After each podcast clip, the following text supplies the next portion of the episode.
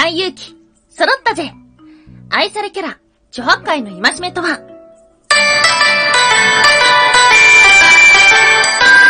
ンは、妖怪について知りたい。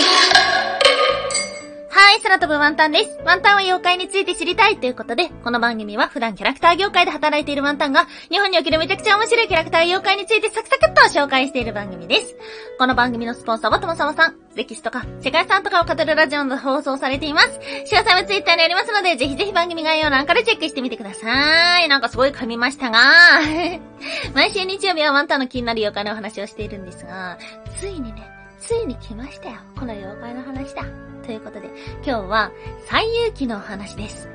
最勇気の妖怪、うん、なんだろう？って言ったね、まあ普段ワンタンの放送を聞いてる通称チャオズはですね、あ、もうあれしかないとなるはずです。っていうのも、すでに、去年の10月、孫悟空と佐護城のお話をしています。はい。2021年10月3日、暴き孫悟空、本当はエッチなボートは？はいっていうのと、あとは同じく2021年10月31日、首に9つのドクロ、佐護城がカッパになった理由に迫る。ね、これ二つともなかなかいいタイトルだと思ってるんですけども。はい、こちらで紹介しました。なので、今日お話をするのは、諸八海のお話です。はい。突然ですが、諸八海というと豚だと思いますか？イノシシだと思いますか？これね、意外と豚だと思う人が多いんですよ。うん。ではあるんですが、漢字はイノシシですよね。どっちなんでしょうか？あとは、ワンタンね、四八海の名前って、すごい違和感があったんですよ。なんでかっていうと、孫悟空、佐護城、どっちも、悟るっていう字が入ってるんですが、超八海入ってないんですよね。一体なぜなのでしょうか？はい、今日はそんな超八海の不思議に迫っていけたらと思っております。今日は3つに分けてお話をしていきましょう。まず1つ目、超八海は豚だったそして2つ目、超八海8つの戒めと本名の謎。最後3つ目、孫悟空より人気愛されキャラクター、チョハッカイ。はい、ということで、まず1つ目、チョハッカイは豚だった？はい、ということではありますが、チョハッカイさんの前世一体何者だったのか、ということになります。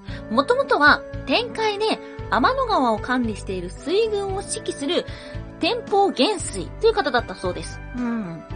ではありますが、まあ、例にもよって女癖が悪い。はい、ということで、まあ、ついにね、追い倒しまして、無知で2000回叩かれるなどの刑罰を受けて、さらに展開を追い出されて、地上にやってきました。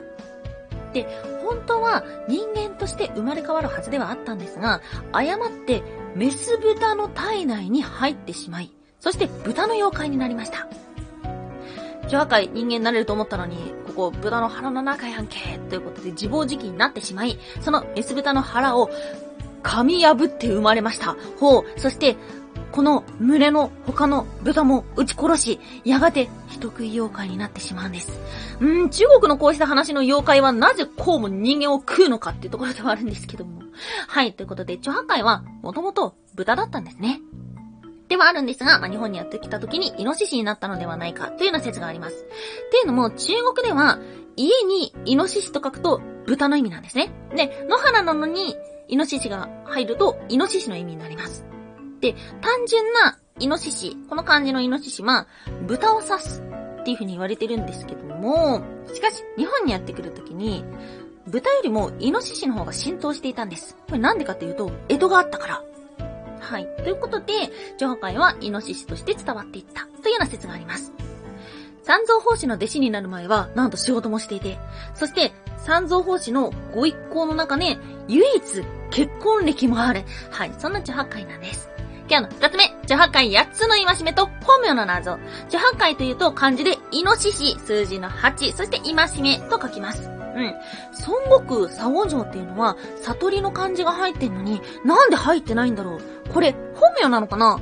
ということで調べていったんですけども、実はですね、この著八海、なんやかんや悪さをして、菩薩様に悔い改めるように名前を付けられた時の名前っていうのは、チョゴノウっていう名前だったそうです。チョはイノシシ、ゴは悟り、そして、脳は能力の脳。ということで、チョゴ脳っていう名前を菩薩様にいただいたんですけども、その後、三蔵法師によって著白海という名前に改められます。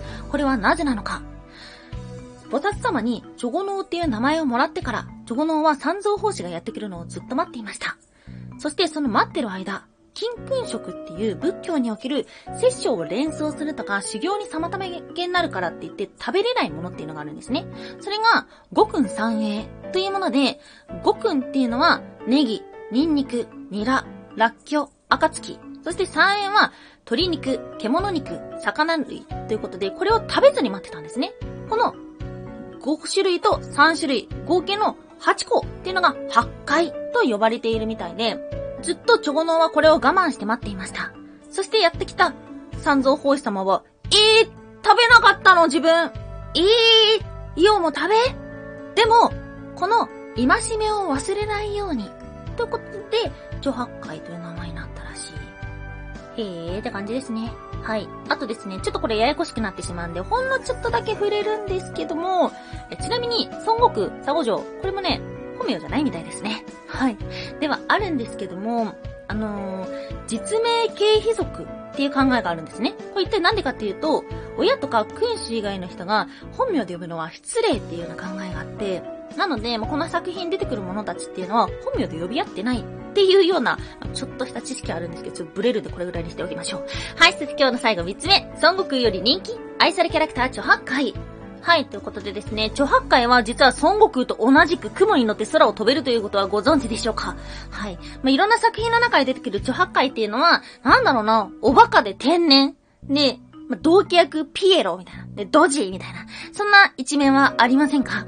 でこれはですね、うん、調べていくと、一番スタンダードな考え方としては、こうじゃないと物語が成り立たないからということで、キャラですね。こういうキャラっていうことにはなります。中国では、諸八海が人参花を食べるっていうようなことわざがあるんですけども、これね、意味としては、諸八海は人参果、これ人参果っていうのは架空の不老不死の果実なんですけども、の味がわからないので、物事の価値やありがたみを理解できない。っていうような、ちょっぴり不名誉なことわざがあります。ですが、これが形が変わって、日本で言うところの、猫に小判とか、豚に真珠っていう言葉になったのではないか。はい、ということで、まさかですね、聞いたことのあるこのことわざたちが、諸八海から来ていたっていうのは、少し面白い発見なのではないでしょうか。ワン